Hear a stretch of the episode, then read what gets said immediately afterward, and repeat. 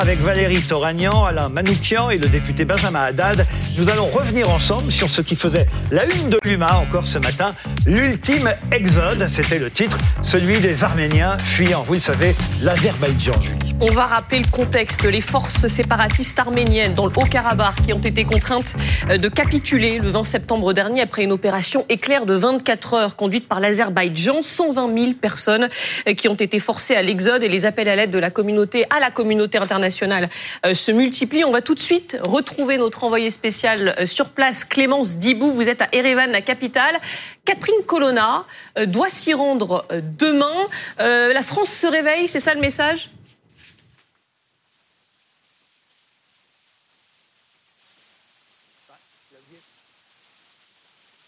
l'Union européenne, on sent bien qu'il y a une plus grande volonté de la part de la France euh, que des autres pays d'essayer d'aider, de soutenir euh, l'Arménie. C'est évidemment très apprécié. Catherine Colonna qui doit donc arriver demain avec une rencontre en plus haut lieu avec notamment le Premier ministre, puis son, son homologue, pardon, euh, le ministre des Affaires étrangères arménienne. Le programme n'est pas encore complètement établi ni connu, notamment pour des raisons de sécurité, mais elle pourrait rencontrer des réfugiés.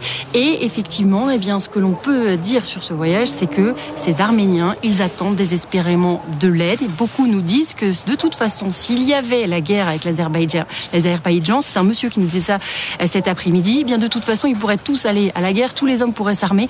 Ils n'auraient pas les moyens de battre l'Azerbaïdjan parce qu'ils n'ont pas de euh, relais, ils n'ont pas d'alliés, contrairement à l'Azerbaïdjan. Ils se savent donc complètement isolés et toute l'aide internationale euh, peut compter. Ce soir, il y a aussi une préoccupation par rapport aux tensions qu'il peut y avoir à la frontière, notamment parce qu'il y a une nouvelle frontière, si on peut dire, puisqu'il n'y a plus de Haut-Karabakh, et que donc la frontière entre l'Arménie et l'Azerbaïdjan eh est de plus en plus longue.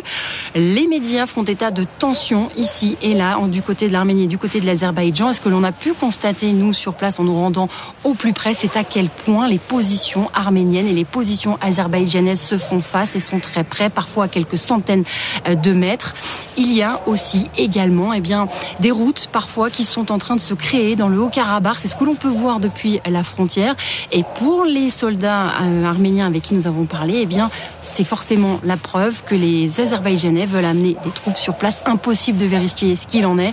Mais ici, côté arménien, notamment à la frontière, les personnes sont dans, un état de grande tension. Clémence Dibou, justement, vous les avez rencontrées, euh, ces personnes, vous dites qu'elles sont en état de, grande tension, mais leur état d'esprit, c'est quoi? C'est évidemment la désolation, euh, l'envie de revenir chez eux. Qu'est-ce que vous avez ressenti en les rencontrant? Eh bien, d'abord, on peut vous parler des réfugiés, ceux qui ont fui le Haut-Karabakh. Ils sont tous arrivés terrorisés, avec des horribles histoires. Impossible, encore une fois, de les vérifier, mais des témoignages qui souvent se recoupent font état, eh bien, d'exactions, d'humiliation de la part de soldats azerbaïdjanais. C'est pour ça qu'ils ont tous voulu fuir. Il y a, eh bien, par exemple, une grand-mère qui nous a expliqué qu'elle n'avait pas eu le cœur à brûler sa maison, contrairement à ses voisins qui, eux, avaient brûlé leur maison, avaient préféré brûler leur maison parce qu'ils savaient qu'ils ne reviendraient jamais et qu'ils ne voulaient pas que leur maison tombe aux mains des Azerbaïdjanais. Plutôt fuir que rester là-bas. Voilà ce que nous disent la plupart des réfugiés. Et puis il y a aussi un autre son de cloche qu'on entend à Goris, notamment cette ville frontière là où l'immense majorité des réfugiés du Haut-Karabakh sont arrivés. Goris, c'est une petite ville de 20 000 habitants, pas loin de la frontière, à une trentaine de kilomètres euh, de la frontière. Et eux aussi nous ont expliqué eh bien qu'ils commençaient à ressentir une tension, avoir l'impression d'être les prochains sur la liste après le Haut-Karabakh et que donc même eux, eux aussi, voulaient partir pour aller à Yerevan, la capitale réputée plus sûre, pour se mettre en sécurité parce que tout le monde a l'impression ici que personne, euh, que le, ne s'arrêtera pas aux frontières du Haut-Karabakh et que le pays voudrait aller plus loin. Voilà le ressenti des Arméniens ce soir. Oui, merci, Clémence. Euh, et c'est vrai que vous nous annonciez l'arrivée de Madame euh, Colonna sur place. Vous avez vu sûrement le tweet de Mathieu Madénian euh, aujourd'hui à propos de ça. Et on fera réagir nos invités que vous allez nous présenter dans un instant. Mais Mathieu Madénian est très sévère. Il dit, je connaissais. arménienne. Ah oui, évidemment, je connaissais l'expression arriver après la bataille. Maintenant, on a aussi l'expression arriver après le génocide. On va faire réagir nos invités eh à ce tweet de Mathieu Madénian. On va en parler avec Benjamin Haddad, député de Paris, porte-parole du groupe Renaissance à l'Assemblée nationale. Bonsoir à vous. On est avec Valérie Toragnan, directrice de la rédaction du Point. Bonsoir également. Et André Manoukian, compositeur, pianiste, comédien, animateur d'origine arménienne. Est-ce que vous partagez le point de vue de Mathieu Madénian? C'est trop tard, en gros? Euh, c'est trop tard, mais euh, c'était surtout, euh, enfin voilà, même si la France, encore une fois, est le seul pays qui est vraiment en avant. On a rencontré plusieurs fois le président Macron. Il est bien seul face à une Europe qui honnêtement n'a on n'a rien à péter. L'Azerbaïdjan euh, fournit la Suisse, l'Italie. Euh, en Allemagne, il y a 4 millions de Turcs. On est le seul pays. Euh, je dis on parce que moi, je suis français d'origine arménienne, comme disait Charles Aznavour. On est le pays le plus en avant et complètement seul. Il n'y a aucun enjeu pétrolier. Donc, si les Arméniens se sentent seuls et abandonnés, maintenant, c'est à nous, saltimbanques, journalistes, d'y aller et de dire ce qui se passe, d'alerter l'opinion publique. Raison de dire que c'est le rôle de l'Europe. Alors je me tourne vers le député Damien Abad, qui d'ailleurs dans un livre avait parlé de, la, de, pardon, de la, délusion, de la délusion, euh, désillusion euh, européenne, pardon, désillusion européenne. Là aussi, on peut considérer que c'est une désillusion européenne. L'Europe n'a pas fait assez. C'est un échec. C'est un échec pour l'Europe, c'est certain. Euh, ça fait deux ans déjà qu'il y avait eu cette première attaque contre le Haut-Karabakh. Il y a eu des négociations, d'ailleurs souvent sous l'égide de la France. Hein. André Manoukian le, rappelait, entre le Premier Pachinian, qui a toujours fait preuve d'ailleurs de bonne volonté, d'ouverture, qui voulait trouver une solution euh, pacifique pour protéger les droits, la sécurité des habitants euh, arméniens du euh, Haut-Karabakh et le président Aliyev qui a choisi la guerre. Toutes les initiatives au Conseil de sécurité des Nations Unies ont été sous l'impulsion de la France, qui effectivement a été bien seule. Alors après, pour réagir quand même au tweet, euh, non, c'est pas trop tard. C'est pas trop tard. Il faut continuer, au contraire, là, à, être mobilisé. Pourquoi? Déjà, il y a une aide humanitaire, économique à, apporter.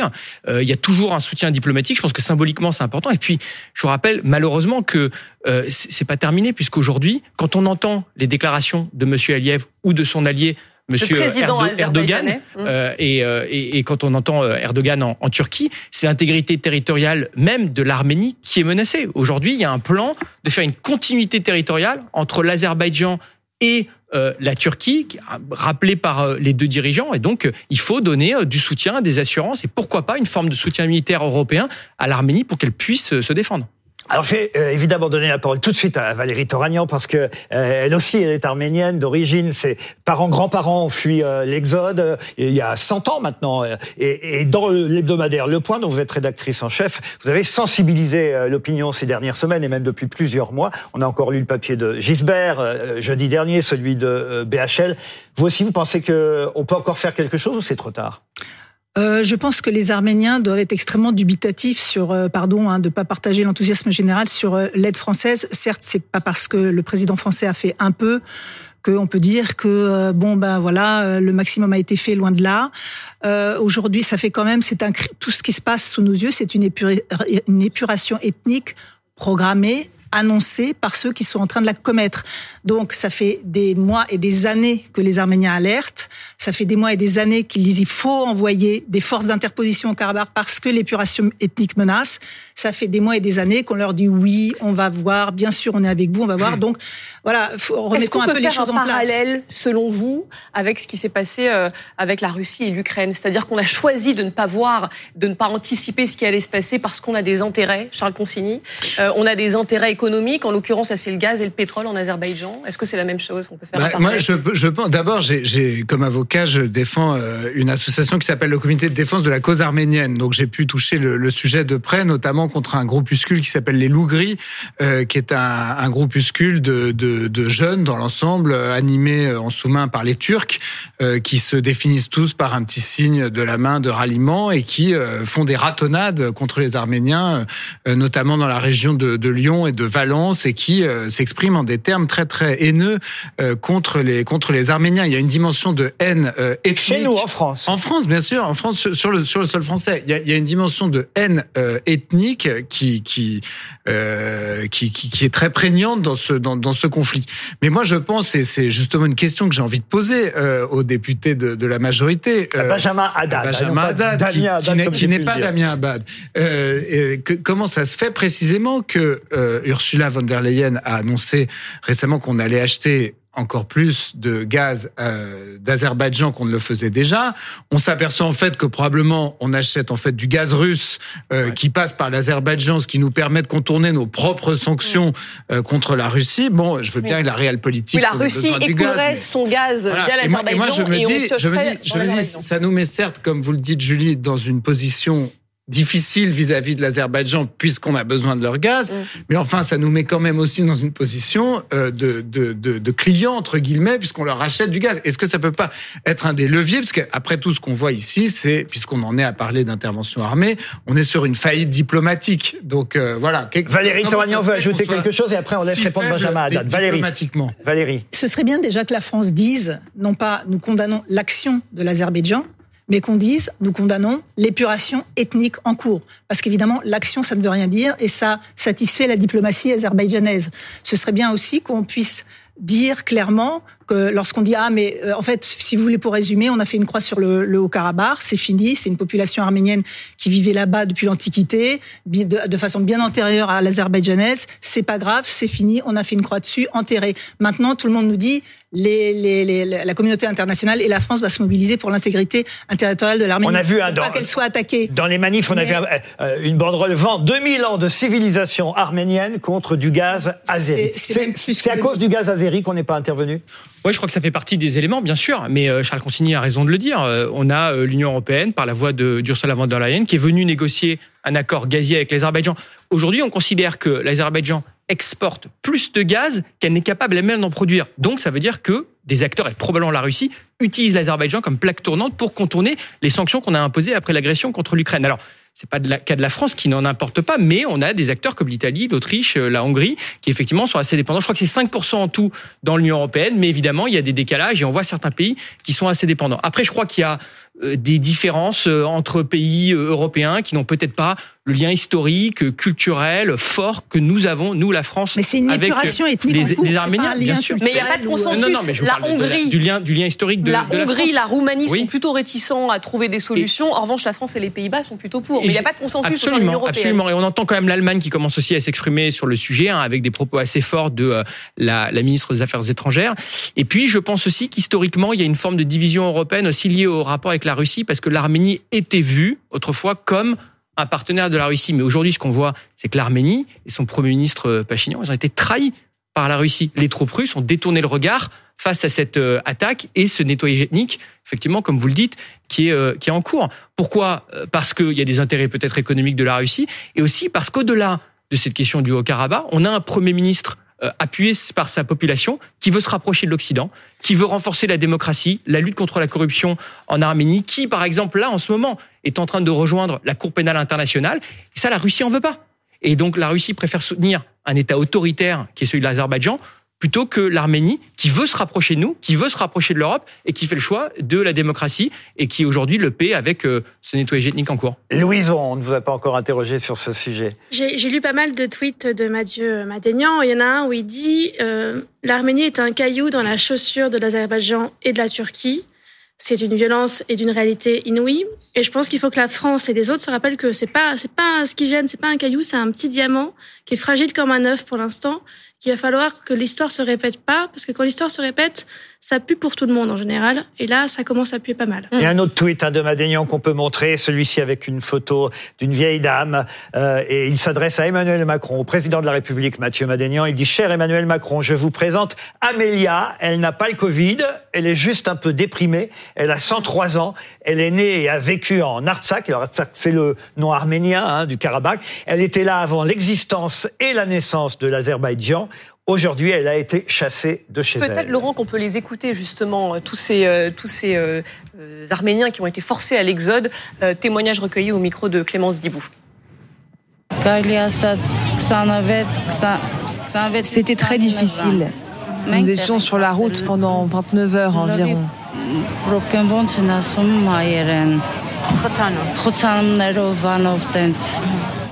Il y avait beaucoup de circulation. C'était difficile d'arriver jusque-là.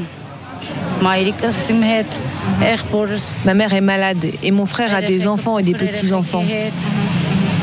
C'était vraiment difficile.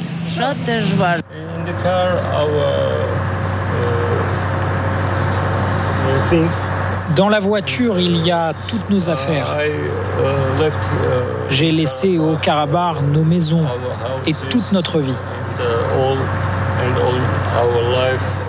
Pablo Pio-Vivien, on vous a pas entendu encore sur ce sujet. Moi, j'aimerais euh, déjà assainir une nouvelle fois ce que disait euh, Valérie Toragnon. Je pense que c'est important. C'est un nettoyage ethnique qui est, qui est en cours. Euh, parfois, les gens ont peur d'appeler un chat un chat. C'est un nettoyage ethnique, c'est-à-dire que bah, globalement, les Arméniens sont en train de, de quitter le Haut-Karabakh, sont en train de quitter une région et bientôt, bah, il risque de plus y en avoir du tout. 120 000 à être partis, on rappelle ce chiffre quand même. Exactement. Et quand vous voyez les, images de la capitale du Haut-Karabakh, enfin, je veux dire, c'est devenu une espèce de ville fantôme, genre où il y a, y a absolument plus personne et les gens qui sont sur le terrain euh, le racontent. Euh, après, euh, moi, tout, ce qui est dit tout à l'heure, c'est-à-dire notre dépendance économique, la dépendance économique de l'Europe vis-à-vis de l'Azerbaïdjan, ça, me fait penser en fait à quelque chose, c'est-à-dire que en fait, au sortir de la deuxième guerre mondiale, on avait pensé en gros que bah, les liens économiques entre les pays, bah, ça permettrait la paix, ça permettrait à, tout le monde les droits de l'homme, etc. C'était ce que pensait Jean Monnet. Hein, même c'était une des bases de la création de, l'Union européenne, de ce, qui a, de ce qui est devenu l'Union européenne.